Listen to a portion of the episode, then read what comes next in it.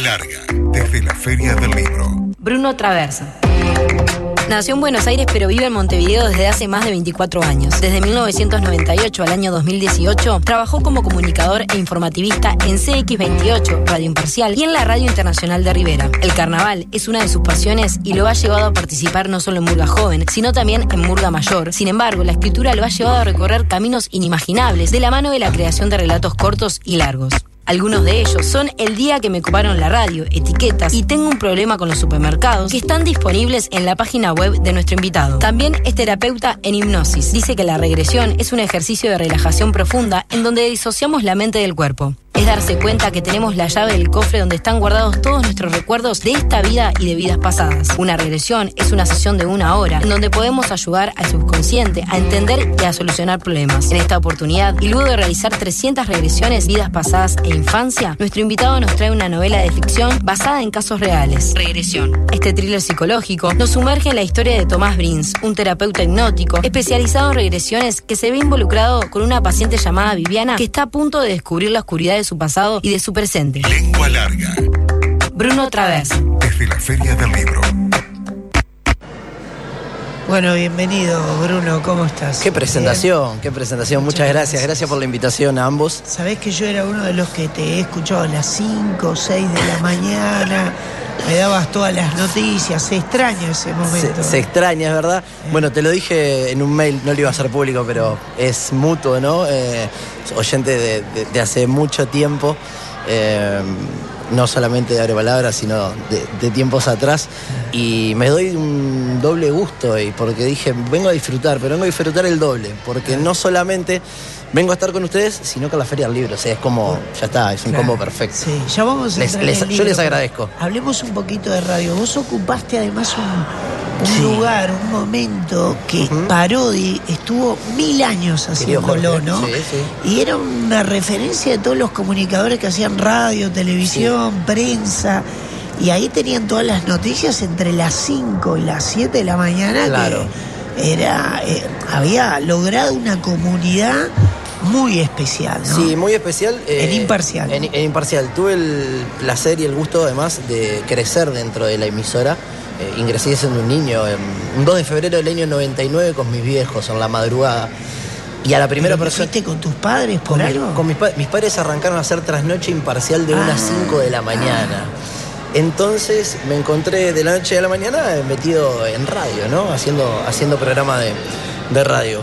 Y bueno, una de las primeras personas que conocí, además de Luis Ernesto Castro, quien era el operador y locutor, fue Jorge Parodi, porque estaba, nosotros terminábamos el programa y arrancaba Jorge.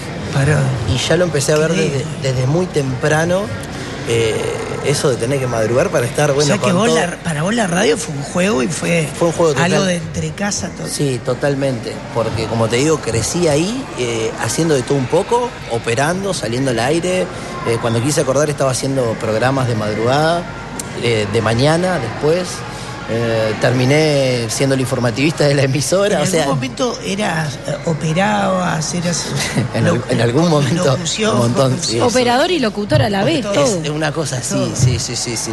Eh, tal cual. Bueno, sobre todo, eh, este último tiempo haciendo informativos, eh, yo me levantaba a las 4 de la mañana, había que salir en la búsqueda de todos los diarios y caer en la radio, armar y sacar al aire, ¿no? Y me, me operaba yo en ese momento con todos los diarios sobre la consola y bueno, eh, saliendo al aire con un informativo que se retransmitía para, también para Rivera, porque salía por la radio internacional de Rivera. ¿Vos sos de Rivera? No, no, no, para nada, para ¿Tus nada. padres tampoco? No. Eh, no, nadie, Ah, nadie. La radio es hermana, digamos, de Imparcial, Ah. entonces salía por los dos lados lo, que- lo es el informativo. Sí, sí, ¿A sí. qué edad fue que arrancaste?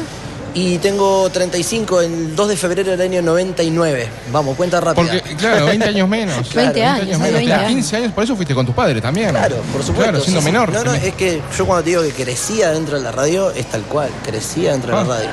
Y bueno, todo lo que aprendí fue gracias a todos los que me rodearon en ese momento, ¿no? Entre ellos, para hoy, mis viejos, eh, eh, y los, operadores y locutores de la radio, Luis Ernesto Castro, Patricia Barrere, gente que trabajó muchísimos años en la emisora, muchísimos años. ¿Y aprendiste a operar ahí también o habías hecho algún curso por no, fuera? eso fue gracias a Luis, a Luis Ernesto Castro. Yo llegué un día y le digo a Luis, eh, me apasionaba verlo trabajar. El, el- el laburo que hace el operador es, es Como maravilloso. Jorge ahora, mirá. Eh, en la- en mirá la- esas manos cómo se mueven. El laburo que Es hacen es, es- trabajador. es genial. Sí. Lo, lo primero que le digo a Luis cuando lo veo es, no, jamás podría tocar todas estas perillas que están acá, no, no entiendo nada. le.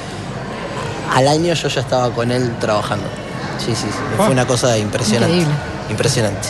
Bien. Pero Bruno, y bueno, me imagino que un poco extrañas la radio, ¿no? muchísimo. ¿Sabes lo que más me hace extrañar la radio? Esto. Esto. El venir a visitar. Claro. El ir a visitar amigos, gente que me, que me lleva a los programas. Sí, me digas. Y ahí es cuando te pica el bichito otra vez, ¿no? Y decís, Claro. bueno, yo. Está bien, no me estoy levantando a las 4 de la mañana, que creo que es, no es, es bueno, me parece, a esta altura. Pero el hacer radio, sí, sin duda, sin duda. El pensar. Eh, hace tres días yo conversaba con alguien que cuando arrancamos no había internet.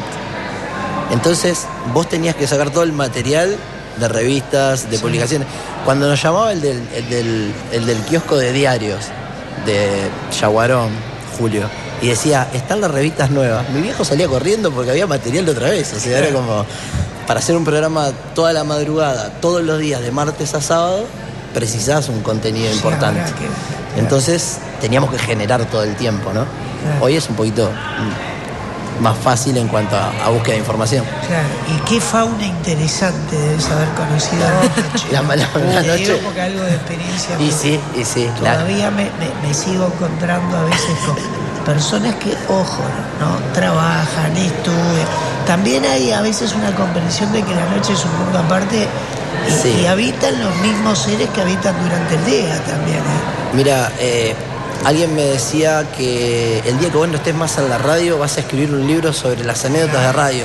Bueno, Y todavía no me animo a eso. Recién me animé a contar, que decía la presentación muy bien, el día que me coparon la radio. Y fue como lo primero que cuento de la emisora. Pero sí, es un- muchísimas anécdotas.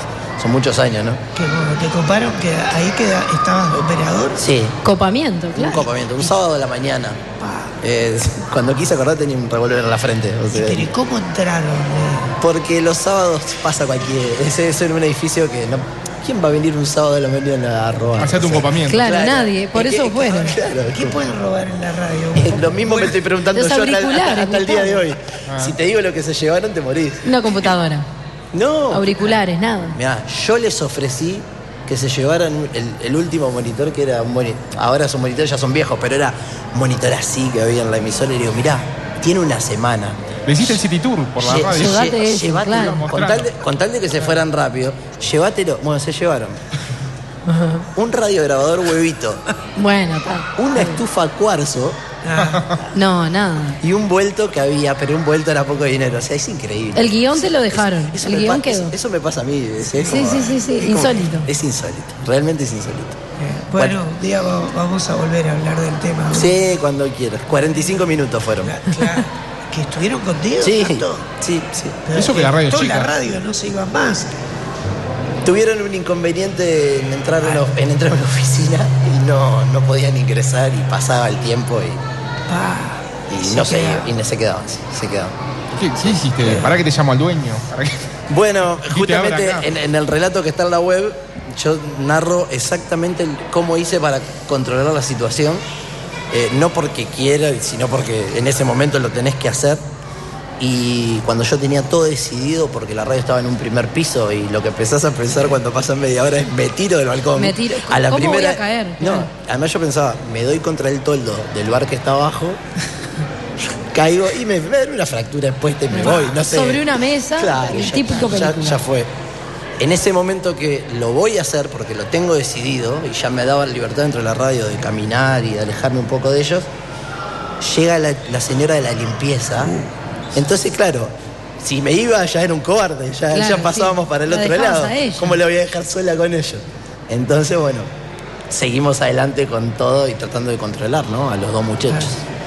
Bruno, ¿y cuándo empezaste a, a escribir? Primero vamos a hablar de ¿A escritura. Sí. Sí, después de, de hipnosis y de regresión. Bien, a escribir yo creo que la primera vez eh, debe haber sido seguramente para radio, para hacer algún comienzo de radioteatro. Hacíamos en la madrugada radioteatro, pero de una manera especial. Radioteatro sin libreto en mano. ¿Ah? nosotros arrancábamos solamente el comienzo y la gente se iba filtrando al aire una llamada tras la otra y la gente ya sabía que tenía que salir con un personaje. Que tuviera que ver con lo que veníamos haciendo. Y ahí creo que empecé a escribir alguna cosa. Luego tuve oportunidades, más que nada en Murga Joven, que salí con amigos, formamos alguna murga, eh, también época licial. Y quizá, pero muy poca cosa, en Carnaval Mayor. Salí yo salí en varios años en Carnaval, en 2003, en La Reina de la Teja, 2004 La Bohemia, 2005 La Soñada, bueno, varias murgas. Y en alguna aportando alguna cosa. También. Sí, sí, sí. Claro. Sobre todo ahí es cuando te puedo decir, sí, bueno, ya estoy escribiendo. Claro. eh, historias, relatos, ese tipo de cosas.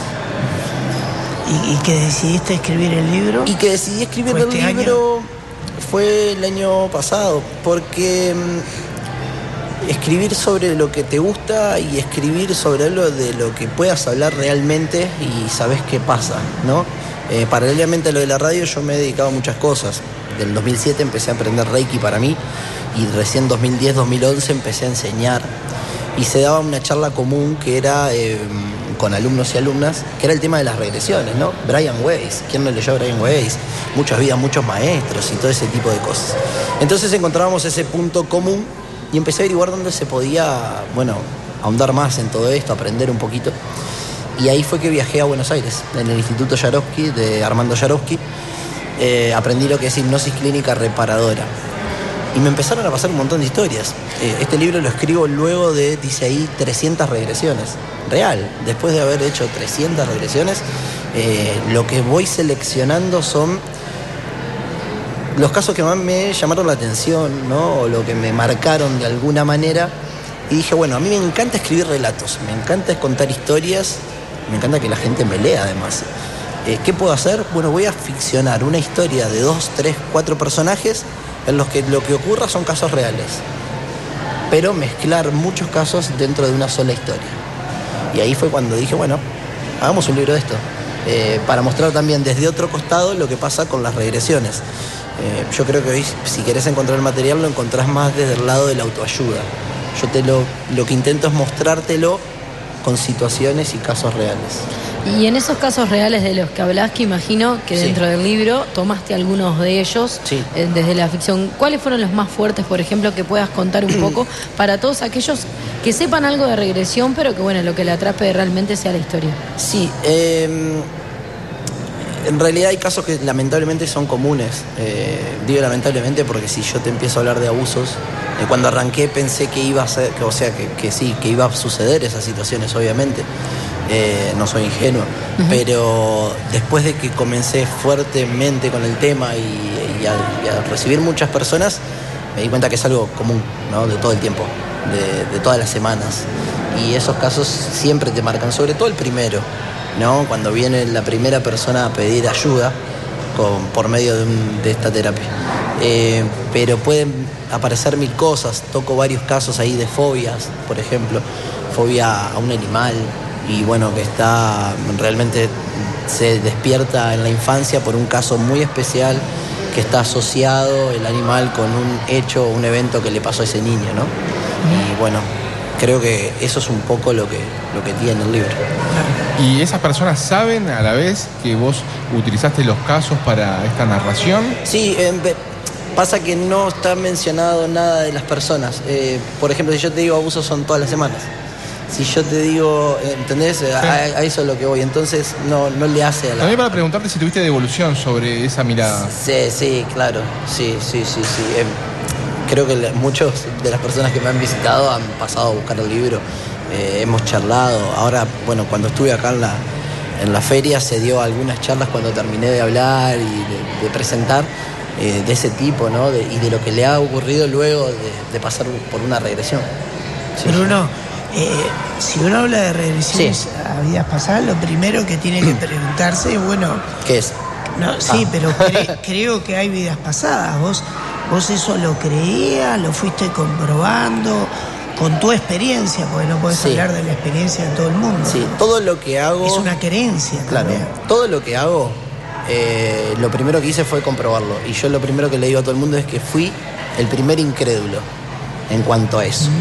Eh, el día que fui a aprender lo que es el tema de las regresiones, dije, bueno, todo bárbaro, pero primero a mí. ¿No? Me acosté y bueno, que me hagan a mí a ver qué es lo que va a sentir la persona. Lo mismo con cada cosa, con el tema de las eh, vidas pasadas, yo les explico a las personas que vienen que eh, no necesariamente hay que creer en el tema. Va a ser terapéutico de todos modos. Le digo, avancen y luego van a tener toda la vida para cuestionarse si eso que recordaron es real o no. Se lo dejo como para que lo analice la persona. Claro que cuando uno está en esas situaciones es realmente impactante, ¿no? Eh, el poder verse o, recordar eventos de una persona que no es uno. Eh, ¿no? Y, con tanto nivel de detalles. Hay personas que tienen mucha capacidad para eh, recrear cada escena con lujo de detalles, al punto de preguntarle épocas, fecha y distintas cosas y te lo cuenten, ¿no? En mi caso tuve algunos momentos o algunas situaciones en las que pude comprobar Sí. ese, esa época. O sea, primero lo pasaste por tu sí, experiencia. eso sí, mi experiencia. ¿Con quién? ¿A quién fuiste? No, cuando estaba aprendiendo. Cuando estás Con- aprendiendo. Con, Ar- con Armando, sí, le mando un abrazo grande. Sí, exacto. Sí, sí, lo primero que hice fue, está todo bien, pero yo también tengo que experimentar esto, porque si no, eh, tampoco voy a, voy a sentirme cómodo en lo que estoy haciendo, ¿no? Quiero, quiero ver qué es lo que pasa. ¿Y, y para qué te sirvió? Ese caso fue muy particular. Lo que pasa es que se hizo en un modo de etapas. No, estábamos en plan de hacer completo el ejercicio. Pero sí recordé un momento muy importante. eh, como decía la presentación, yo nací en Buenos Aires. Y mm, recuerdo un evento siendo niño, en, en pañales de la mano de mi abuelo, trastabillando y aprendiendo a caminar. Entonces rápidamente, cuando vuelvo a casa, lo primero que tengo que agarrar es a mi vieja y decirle, mirá, un evento que recordé era que yo estaba aprendiendo a caminar con mi abuelo en Montevideo, en la casa de Montevideo, pero si yo nací en Buenos Aires. o sea, No tendría mucho sentido. No tendría mucho sentido. Mi madre se reía y me decía que aprendí a caminar acá, que había viajado acá, que había venido con una con mi madrina que me había traído de vacaciones, me había de, de vacaciones, me trajo Sí, para ¿Te acá. trajo de vacaciones a Uruguay? Y el evento era perfecto, y no solo eso, sino que yo visualizaba la cocina de la casa de mi abuelo como no está ahora, de una manera distinta y con otros colores, que era como estaba Antes. en ese momento. Entonces, como, ¿qué, qué es esto, no? ¿Y a, y a qué personas le recomendarías que pasen por una regresión? Bien, a personas que tienen cualquier inconveniente, no solamente una fobia, sino también problemas eh, de depresión, estancamiento, en todos los planos, digamos. eh, es infinito, digamos. Solamente yo te diría que son muy pocas a las que no les diría que no. Eh, ejemplo, personas que están bajo un tratamiento en el que consumen mucha medicación, no, no, no se, no se le puede realizar. Pero para solucionar problemas, inconvenientes, y a la gran mayoría, es, realmente es impresionante. Eh, y gran cantidad de inconvenientes nacen en nuestra infancia. Entonces, eh, el tema de vidas pasadas le quitamos un poquito el peso y no van a ser todos los que hagan eso. Eh, se divide un poco, ¿no? Se divide yo cuando, cuando viene una persona no sé bien qué es lo que vamos a realizar. Sé el ejercicio. Voy a poner todo sobre la mesa para ver qué es lo que ocurre en el momento. Realmente es, el- es la persona la que decide dentro del ejercicio hacia dónde estamos moviéndonos.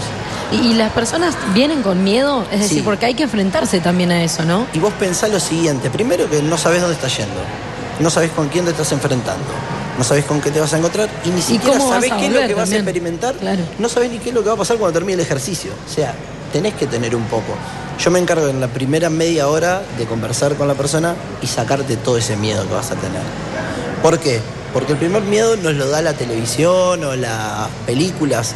Todos piensan que yo voy a hacer esto, un chasquido, y voy a empezar a manejar a Gustavo, ¿no? Y le voy a decir a Gustavo, ahora va a ser. Y, nosotros- y nosotros nos vamos. no- no- El típico vas a ir y vas a matar a alguien. Claro, ¿no? Claro, no, el estilo Tony. Camo, algo así. Pensaste, pensaste en matar a alguien, yo le iba a hacer cantar una canción, pero claro, está bien. No, pero hay películas que te dicen, no, andá y matá. Pero bueno, está bien.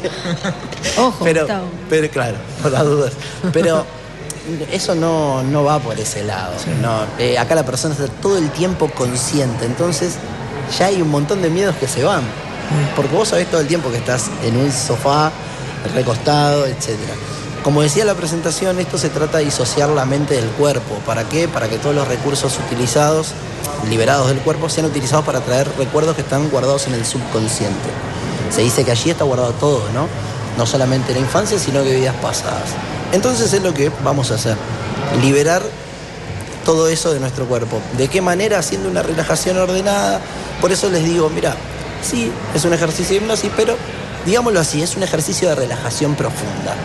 Saquémosle peso a la palabra hipnosis, ¿no? Porque lamentablemente decimos hipnosis y pensamos en el trance, en que nos vamos a reír Otra de la dimensión, sí, en que cualquier- nos vamos a reír de la persona y bueno, eso no. Eh, yo no- realmente no, no, no sé hacer eso. Y Bruno, ¿cuánto hace ya que lo practicas, que lo haces con...? Y ya hace bastante, sí. Bastante basta- Sí, tiempo. bastante tiempo, bastante tiempo. Sí, sí, sí. Sí, ¿Sí? Sí, mucho tiempo y muchas experiencias distintas, ¿no? Eh, lo único que no entiendo son menores. Ah. Por un tema de elección, se podría. la- el- eh, hay, hay técnicas para utilizar y demás, pero no lo hago. Pero ya hace mucho tiempo. ¿Es algo que se hace una sola vez o se hace varias Es la idea. La idea, eh, ese es otro tema. La persona piensa que, bueno, ¿cuándo vuelvo de nuevo? Sí. No, hay gente que le gusta mucho el ejercicio o lo que sea, por más que puede ser muy movilizador, y te dice, ¿me puedo agendar para la semana que viene? Sí, como si fuera un psicólogo. Una no, de ninguna claro. manera. ¿Por qué? Porque ya estaríamos en el plan de jugar. ¿No? Si yo te agendo todas las semanas, vos no te das un espacio tampoco para ver qué cambios hubo. Los cambios pasan dentro del, del primer mes, mes y medio. Entonces, si estamos todas las semanas con eso, no, no tiene mucho sentido. Claro. La idea es que sea una vez y tratar de la mayor cantidad de cosas ponerlas. ¿Y cuánto tiempo lleva? Una vez, pero ¿cuánto tiempo? Entre la, en el ejercicio en sí, y 50 minutos a una hora 10. Ya una hora 10 es un montón. Para mí, un- una hora 10 me ha pasado muy pocas veces. Eh, por lo general son 50 minutos. Una, Igual pensé que hasta Sí, yo más, creía ¿eh? que eran como Pensé 3, que- 4 horas. no, sí. y, y- y ahora, y ahora les Te voy vas a a... pasar el día. No, imagínate, no. me la iba más de la casa. Yo les digo... Che, mirá que ya está, le Yo dice guardo- Bruno. Anto, Ya está. ¿eh? Te, te te ir yendo. Sí, La no chida, pedí todo. Yo guardo dos horas porque conversamos antes, ¿no? Ah, Charlamos claro. un rato. Eh, porque la persona viene acelerada, viene con un montón de cosas. Entonces bajamos claro. todo antes de hacer el ejercicio. Muy bien. Pero tiene una duración de 50 minutos. No estoy con el reloj, pero siempre es más o menos el tiempo que se lleva. Si eso te da nervios, porque te, vos- bueno, a vos te pareció que era poco, pero ponele que decís, uy, es un montón de tiempo. Yo te quito más, eh, te saco la presión a, a ese pensamiento porque te digo, mira, gran parte es relajación. Claro. Entonces, el 50% de relajación, al final los eventos es poco, digamos, y los vamos a utilizar de una manera rápida sin estar mucho en esos lugares. Muy bien. Eh, ¿Te fuiste a formar a la Argentina? A Buenos Aires, Argentina, con Armando. Estuve un tiempo, sí. Contanos algo de él, porque para vos ese Armando... Sí, el licenciado Armando Yarovsky, Claro, que tiene el. Instituto Yarovsky, se dedica hace mucho tiempo a esto.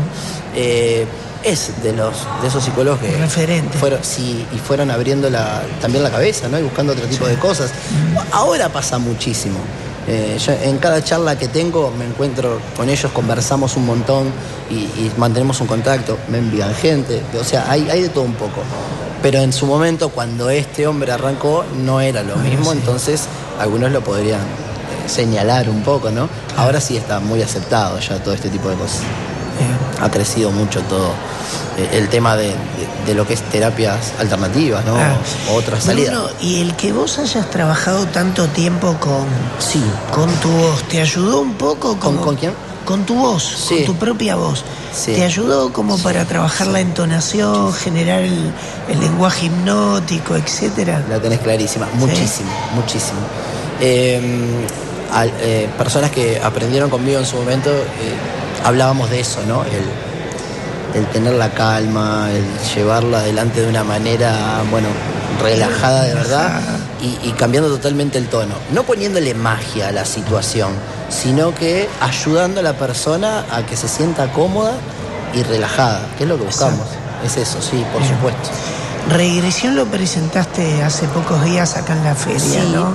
Sí. El ojo blindado es la... El sello editorial el que sello, yo creo ¿no? para eso, sí.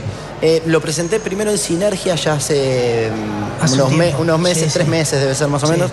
Eh, tuve algunas otras presentaciones y sí, lo, mm, ahora fue el- acá en la Feria del Acá en Libro. la feria. sí, sí, sí. Está en librería, está acá en la Está feria. en todas las librerías del país, está en la feria, por supuesto, lo pueden conseguir. Los amigos de UCI distribuyen, así También. que está por todos lados. Claro. Y tenés dos páginas. O porque acá porque estoy viendo porque dos, hago, ¿no? hago como, como en la radio, viste que Claro. te decía fuera de aire que nunca mezclé la radio con lo que yo hacía por las tardes. Bueno, exactamente dice en el libro lo mismo. Una es un sitio de relatos y el otro tiene que ver con todo lo que es las regresiones. Bien, vamos a darlo. Uno Dale. es www.unotraversa.com. Ahí Y está la historia de la radio. Ahí pueden encontrar la Ahí historia. Yo tenés la leí, increíble. Cada relato ahí de este hombre. Y la otra www.iralpasado.com. Tiene que ver eh, Es puntualmente referencia. con todas las regresiones. ¿no? Sí, sí. Eh, la vamos a seguir en otro momento Cuando hablando quiera. de regresiones. Cuando quieran, cuando quieran. Muchas gracias. eh. Que disfruten, que disfruten el comienzo de la historia y bueno, un placer haber Muchas estado con todos ustedes y haber compartido este momento. Gracias.